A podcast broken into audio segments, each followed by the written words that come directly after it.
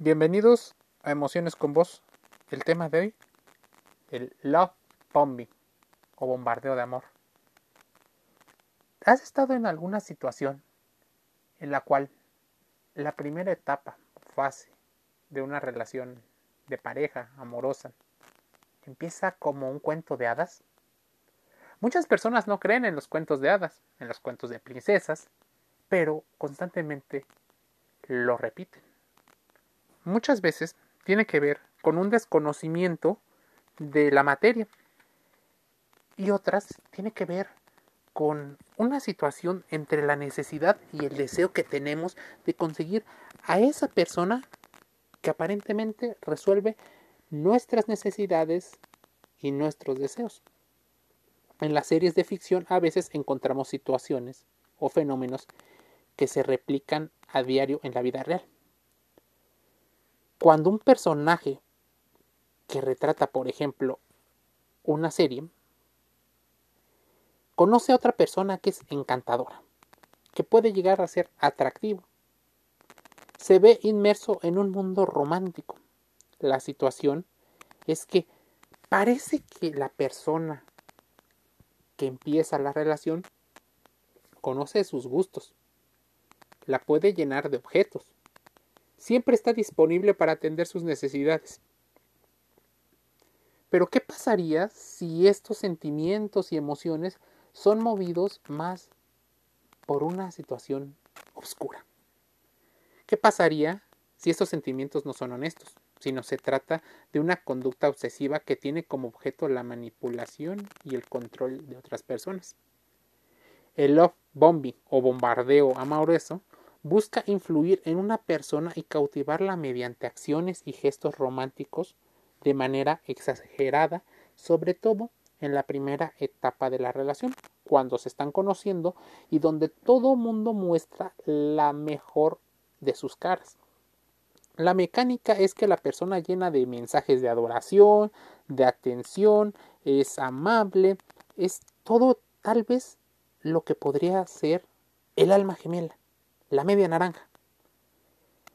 Existen diferentes investigaciones que mencionan que esto es una ilusión. Porque de manera tan exagerada y de tan corto tiempo podrías convertirte en el amor de su vida.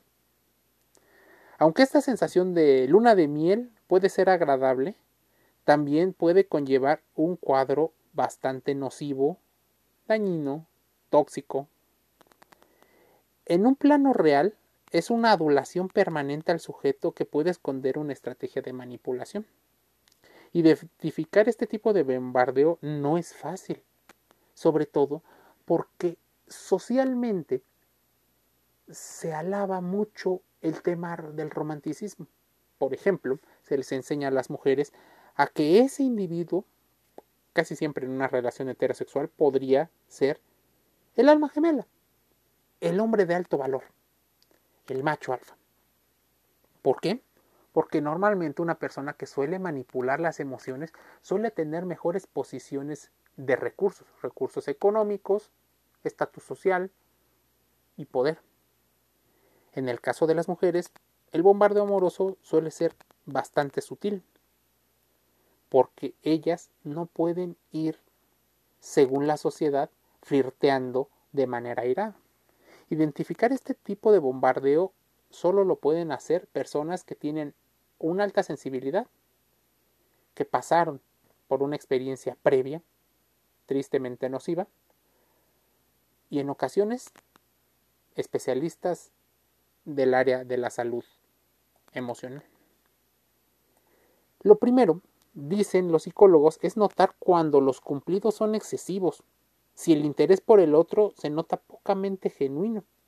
Hablamos de una persona que inunda con mensajes, regalos, halagos, flores, tal vez uno y después el otro, tal vez todos juntos, comentarios positivos, piropos, necesidad también de atención y de apoyo. Muchas veces te dicen que existen personas de las cuales pueden y tienes que alejarte porque suelen ser personas conflictivas, Es más, en algunos casos ni siquiera empezar una relación, porque no están emocionalmente disponibles. Será tema de otro podcast. El de hoy es love bombing. Los especialistas destacan que las personas que suelen aplicar este love bombing en ocasiones lo hacen de manera inconsciente, por esta alta necesidad de llenar un vacío existencial, que habitualmente se clasifican como personas narcisistas y que tienen una habilidad extraordinaria para saber qué decir en el momento adecuado.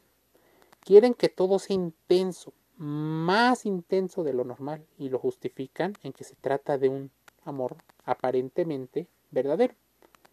Pura mentira. Muchas de las víctimas no se dan cuenta de que están en un círculo vicioso de abuso, de un abuso y un refuerzo intermitente. Ese círculo vicioso de abusos son psicológicos muchas veces, por lo cual es difícil tener pruebas de ello. Dado que es parte del proceso de idealización de la pareja, primero hay que reconocer que el bombardeo con comentarios positivos, luego la idealización de la pareja y en algunos casos viene una fase de descarte, que es cuando te sacan de su vida por completo. Esta dualidad funciona como una contradicción, porque halagan con la misma facilidad con la que critican, y esto genera una confusión mental en las personas que suelen ser víctimas del love bombing. Las alabanzas permanentes hacen que la persona desactive su alarma de protección y que sean más vulnerables ante las frecuentes muestras de afecto. Se produce una activación a nivel cerebral. ¿Qué pasaría si se hackea tu cerebro de manera química y existen situaciones de placer? Pero ese placer suele ser como una montaña rusa. Va, viene, va y viene. El cerebro se inunda con una sustancia llamada feniletilamina que genera sensaciones y modificaciones a nivel fisiológico y que libera dopamina, la sustancia responsable del deseo y los comportamientos de bienestar. Y también la oxitocina, que es la hormona encargada de dar placer. Así, esta falsa muestra de afecto puede ir entendiendo el fenómeno. El love bombing se puede presentar en todo ámbito. La familia, el trabajo, la escuela, las relaciones de pareja, incluso hasta en el trabajo. Existen empresas que utilizan este método de publicidad y mercadotecnia, incluso trabajo de ventas, para enganchar a sus clientes. Los psicólogos ejemplifican con la relación de padre e hija, cuando éste le demuestra con palabras que se siente muy orgullosa de sus logros, pero al día siguiente la castiga afirmando que no es un aporte para la sociedad. En el escenario laboral, también el bullying disfrazado de comentarios y de opiniones es común. Es más, es común ver al patrón de conductas en el contexto laboral cuando un jefe te dice que eres muy responsable, que eres un muy buen empleado, destacando tu calidad profesional, pero días después te violenta, no te da los permisos, te baja el sueldo o te despide. ¿Qué ocurre contra eso?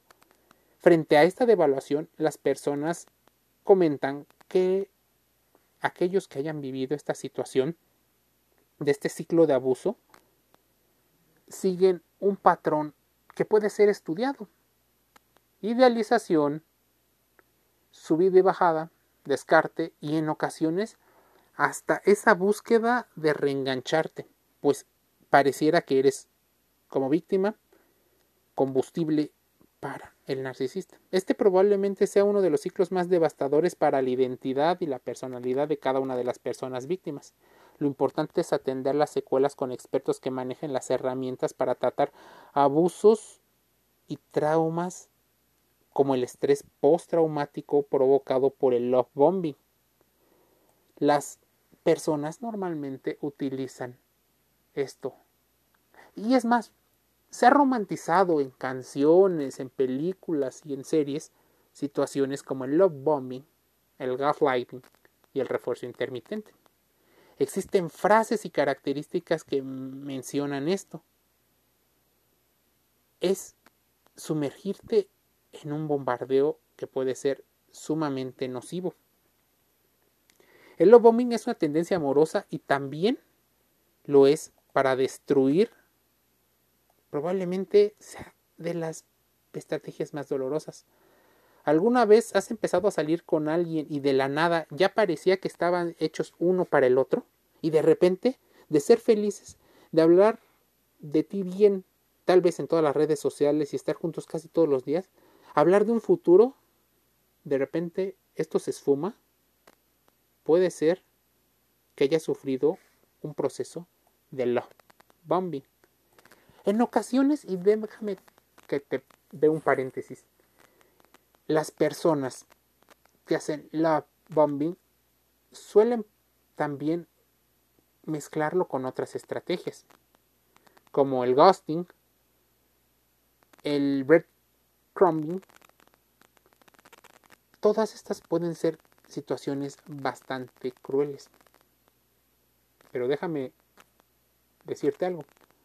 Muchos de los narcisistas suelen aplicar características en las cuales existe una proyección, dando a pensar que tú como víctima probablemente seas el mismo individuo que lo estés haciendo. Entonces tú dudas como víctima si eres tú la víctima o el victimario. Unos especialistas mencionan que la hipersensibilidad de los empáticos y de la empatía podría ser una cara de la misma moneda del narcisismo, por lo cual los límites no están del todo claros, definidos y fuertemente. El love bombing, literalmente bombardeo de amor, es un concepto muy millennial. Ese 3.0 en realidad se acuñó en la década de los 70, déjame decirte, por la conocida como la Unification Church of the United States, básicamente se utilizaba para explicar cómo los miembros de las sectas coercitivas y sobre todo de los líderes engatusaban y engañaban, manipulaban con bombas de amor o sobredosis de afectos. Así las víctimas solo se sentían protegidas y seguras dentro de ese círculo. El love bombing ya ocurría en muchos. Existe personas que lo hacen. Normalmente son personas ególatras, narcisistas, tóxicas e inseguras. Es más, tóxico es la palabra más utilizada y de moda. Es importante matizar que hay personas que se van a enamorar y van a un ritmo demasiado rápido. Sin embargo, si este tipo de personas siempre dan muestras de afecto extravagantes, son así a lo largo de toda la relación, no han hecho un love simplemente es que son así. Pero ¿qué ocurre cuando la química cambia después de un mes, dos meses. No vamos a juzgar. Incluso esta generalización es para explicar una parte del proceso, por lo cual te invito a contrastar toda la información aquí escuchada. Suscríbete a los podcasts. ¿Cómo se hace un love bombing? Porque te preguntarás si por eso probablemente entraste a este podcast. Bueno, al comienzo todo es maravilloso, parece que has encontrado tu alma gemela. Hablas todos los días por todas partes. Salís a cenar, las personas suben fotos, se muestran en un contexto empalagoso pero adorable. Sin embargo, si a los días o semanas sales y alguien te etiqueta en una cena y si no has avisado, te acusan de traidor, de infiel, de mentiroso. Existen situaciones donde empieza la triangulación la triangulación emocional. Comienza la manipulación y, por ejemplo, pequeño pero eficaz se puede extrapolar a todos los ambientes.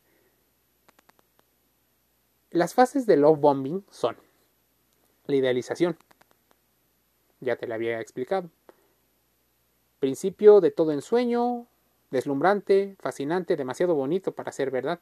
Toda esa pomposidad le hace dar saltos al vacío sin saber que todo es una estrategia consciente o inconsciente, o una mezcla de ambas. La segunda parte es la devaluación. Después de esta etapa perfecta de luna de miel, el cariño se transforma en ira, falta de autocontrol, desaprobación, castigos en diferentes aspectos, presiones y hasta amenazas. Todo esto forma parte de un juego psicológico. Existen personas que se dan cuenta rápidamente de eso otras, la gran mayoría no. hasta convertirse en el dueño de los sentimientos, pensamientos, acciones y decisiones del otro. Te están manipulando. Estos cambios los consiguen a través de engaños, de desestructurar tus pensamientos, dejar de dar amor que daba antes para castigar con cada comportamiento distinto al que espera. Antes del descarte, los procesos de idealización y de evaluación se repiten una y otra vez, pues cuando la persona sufre bombing, decide, por ejemplo, dejar la relación por estar asustada por pensar que ha hecho todo mal y que ha dejado de recibir el mismo amor, se aleja, pero su pareja vuelve. Entonces se vuelve en una estira y afloja, un entrar y salir. Aparentemente el descarte sería la mejor opción, el que la persona narcisista se vaya, pero no siempre es así. En ocasiones se vuelve y una de las tantas consecuencias feas están en el imaginario de tu psicología. El descarte trae consigo castigos, sumisiones, decides renunciar a su vida, sus amigos, su familia, sus motivaciones y decisiones para evitar discusiones. Así que la relación solo termina de dos formas. O bien la persona sumisa se cansa de ser pisada, devaluada y manipulada, exigiendo un mejor trato, o vuelve al círculo vicioso de idealización, devaluación, idealización y otra vez devaluación. ¿Cómo salir del love bombing? Está claro que en la teoría todo es fácil y escribirlo más. El gran problema es cuando tu química cerebral gira en torno a estas situaciones. Pero ahora que sabes un poco de la teoría, es importante que actúes para la práctica. Si te ves dentro de alguna de estas dinámicas, aléjate y de preferencia recomienda a los especialistas como el doctor Robert Hurt y el investigador Iñaki Piñuel. Contacto cero. No pasa nada. Eres un humano. Rodéate de amigos, de tu familia y de tus proyectos personales. No dejes de ser empático, pero empieza a distinguir entre la empatía y la simpatía. Es importante para tu salud emocional. Emociones con vos cierra un podcast invitándote a suscribirte a Spotify para que escuches este y otros materiales que tenemos para ti. Contrasta la información, autoconócete y reflexiona. Te enviamos un saludo.